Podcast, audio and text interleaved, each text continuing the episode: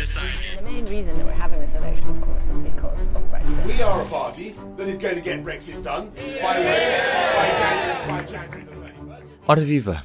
Este é o P24 e hoje, antes de tudo, vamos diretamente para o Reino Unido com o António Saraiva Lima que está a acompanhar a jornada eleitoral. António, estas eleições estão a ser vistas pelos britânicos como um referendo ao tipo de Brexit que querem? Se estas eleições se tivessem realizado há uns meses atrás, provavelmente seriam efetivamente uma votação sobre que tipo de Brexit querem os eleitores. Mas hoje em dia, e falando com, com, com eleitores, com, com jornalistas e com, com candidatos, um, o cansaço em relação a este tema é tão grande, tão grande, que as pessoas já só querem simplesmente resolver o assunto.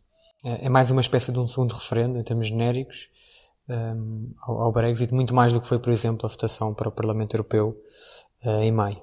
Se tu me perguntares se esta eleição é só sobre o Brexit, eu digo a resposta mais simples é sim, uh, é. Mas como já falámos tantas vezes uh, neste podcast, um, o facto do Brexit significar coisas completamente diferentes para pessoas completamente diferentes, que significa que esta eleição também tem obrigatoriamente significados diferentes um, para eleitores diferentes. Enough. Let's get this done. Dentro desta lógica, seria, seria natural ou seria expectável que pelo menos uh, que ambos os lados da barricada do Brexit tivessem apostado em, em estratégias de unidade.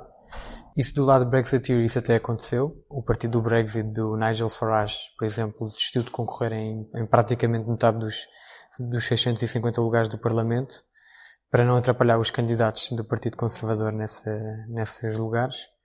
Mas do lado Remainer um, houve e há mais, mais divergências do que planos comuns.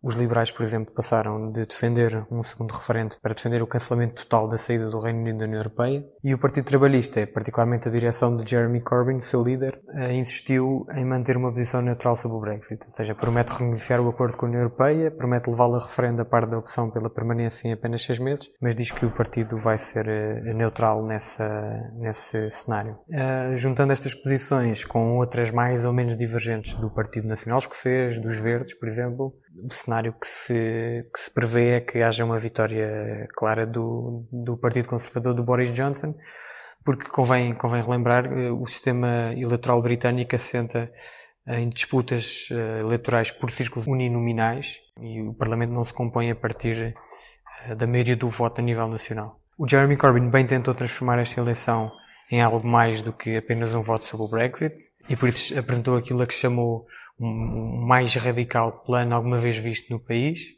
Promete investimento público recorde, nacionalizações, impostos para os mais ricos, para os grandes poluidores, uma revolução verde para travar as alterações climáticas. Por outro lado, o Johnson um, apresentou um plano bastante mais comedidos, em termos de despesa pública principalmente, mas também promete investimento no Serviço Nacional de Saúde, na polícia, nas escolas e nas infraestruturas.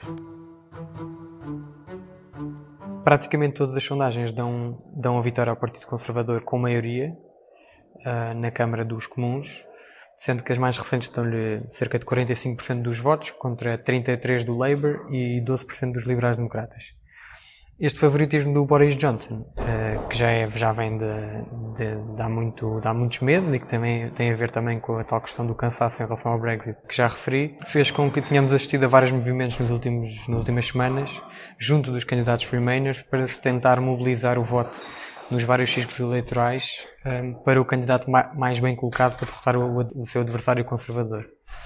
Eh, esta semana, por exemplo, falei com a ativista Remainer Gina Miller, eh, quando estive na, na cantuária, que me disse que os eleitores terão de votar com a cabeça em vez do coração se quiserem impedir o, o Boris Johnson ter uma maioria e impedi-lo de cumprir o Brexit como, como ele quer.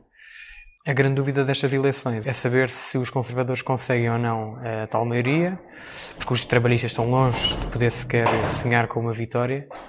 Um, e uma vez que estas eleições foram convocadas especificamente por não haver maioria na Câmara dos Comuns para nenhum dos possíveis caminhos do Brexit, seja a aprovação do acordo, um segundo referendo, um cancelamento do Brexit, etc. Um novo bloqueio, um hung parliament, como, como se chamam aqui no Reino Unido, seria sempre, obrigaria sempre os partidos a procurarem entendimentos para qualquer um dos cenários que, que, que referi.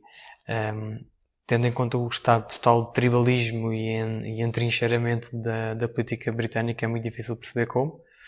Um, os partidos uh, Remainers acreditam que se o Boris Johnson não conseguir uma maioria, pode ser que consigam formar uh, uma chamada Aliança Remainer para tentar um segundo referendo ou tentar uh, cancelar o Brexit, o que seja. De qualquer forma, a lógica seria, acaba por ser a mesma que foi nos últimos meses e que levou a todo este, todos estes constantes atrasos do Brexit e estes impasses e estas votações repetidas na Câmara dos Comuns para encontrar uma, uma via de fuga que é se o Parlamento ou o Governo britânicos não fizerem nada para o impedir, o Reino Unido sai da União Europeia sem acordo na nova data oficial, que é o dia 31 de janeiro de 2020. A jornada eleitoral no Reino Unido é para acompanhar ao longo do dia em público.pt. Da minha parte é tudo por hoje. Até amanhã.